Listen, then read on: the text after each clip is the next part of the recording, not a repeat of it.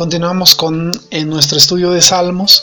En el Salmo 30 descubrimos una faceta en la que el salmista reconoce que había cometido una falta y que ello le llevó a experimentar un instante en el que Dios parecía alejado. Tuvo que vivir un tiempo de angustia, pero luego ser restaurado a través del clamor y la oración. Por eso testifica y rememora y aconseja la alabanza y adoración a Dios.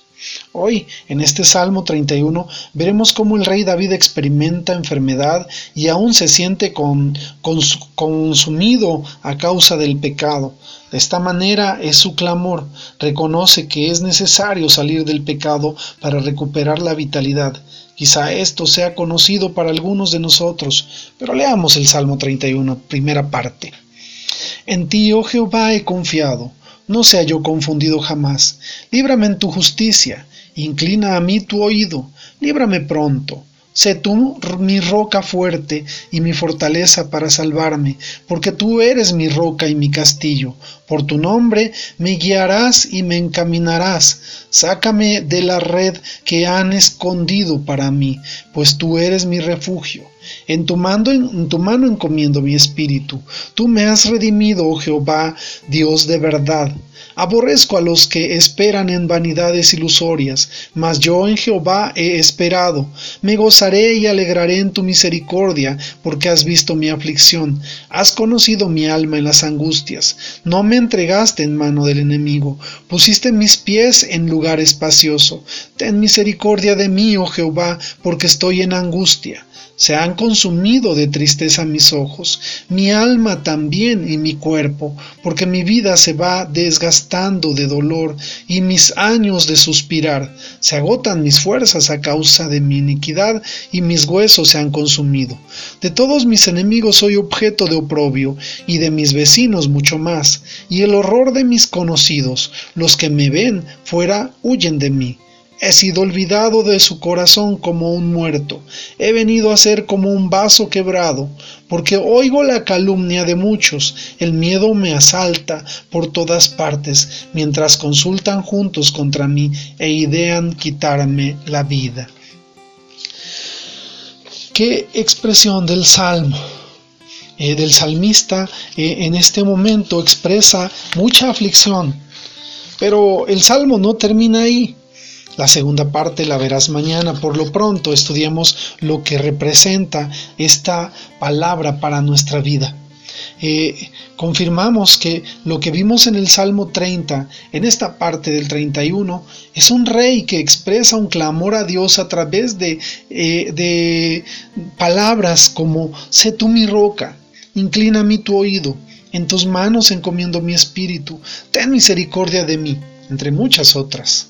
David llega a un momento de reconocimiento ante la situación del pecado al decir en el versículo 10, porque mi vida se va gastando de dolor y mis años de suspirar, se agotan mis fuerzas a causa de mi iniquidad y mis huesos se han consumido. Nos podemos percatar que la vida de David no fue fácil. Muchos de nosotros nos podemos identificar con él porque sabemos que el pecado nos enferma, nos cansa, nos desgasta y nos envejece. Hay personas que a causa del remordimiento por un pecado presente o pasado viven entumidos, dislocados, enfermos de los nervios, con ardor estomacal, problemas intestinales que los hacen parecer mayores de lo que son. Este tipo de situaciones, añadida a la amargura que provoca haberle fallado a los demás, a nosotros mismos y a Dios, hace que nuestra relación con Dios se enfríe y llegue a destrozar nuestra salud y nuestra seguridad. Esto no debe pasar a los que estamos en Cristo, ya que la segunda carta a los Corintios en el capítulo 5 versículo 17 dice que los que están en Cristo nuevas criaturas son, las cosas viejas pasaron y he aquí todas son hechas nuevas.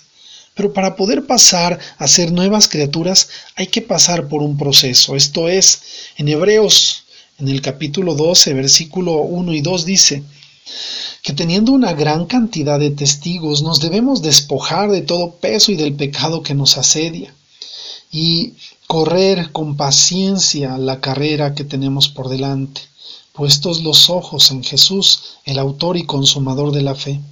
Salir del pecado nos permitirá renovarnos y alegrarnos verdaderamente.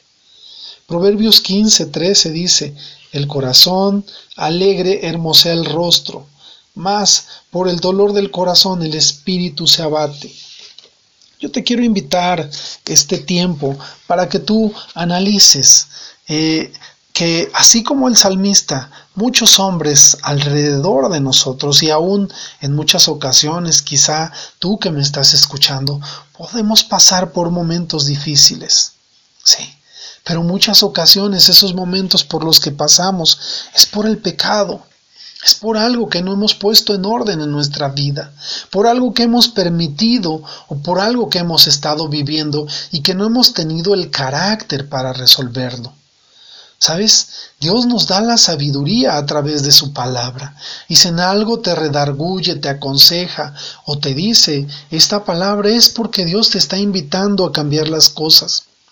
He, visto como muchas personas que eh, tenían un, un, rostro desencajado, un rostro triste, un rostro de mucha angustia y aún un cuerpo que señalaba eh, enfermedad y aún mostraba vejez, de pronto son transformados cuando reconocen su pecado y cuando recurren a Dios. El salmista sabía que eh, eh, todo lo que le estaba pasando no era por otra cosa, él lo expresa que era por su pecado. Nosotros tenemos que ser capaces de reconocer que es más duro y más difícil vivir en pecado que liberarnos de él. Cuando nos liberamos, rejuvenecemos, cambiamos, transformamos. Este es un tiempo para nosotros acercarnos a Dios, para nosotros confesar a Dios nuestras faltas, nuestras fallas, nuestros pecados y recibir la salvación. Si tú estás en Cristo, creo yo buen momento para que empieces a tomar decisiones, de entregarle a Dios tu vida y tu corazón, pero también de despojarte de todo aquello que te estorba para correr la buena carrera. Salir del pecado nos renueva nuestras fuerzas. Salir de la falta nos sana nuestros corazones y nos sana nuestra vida. Hay que experimentar y, ver claramente que en Dios nosotros podemos ser nuevas criaturas, que las cosas viejas pueden quedar atrás, pero depende mucho de ti.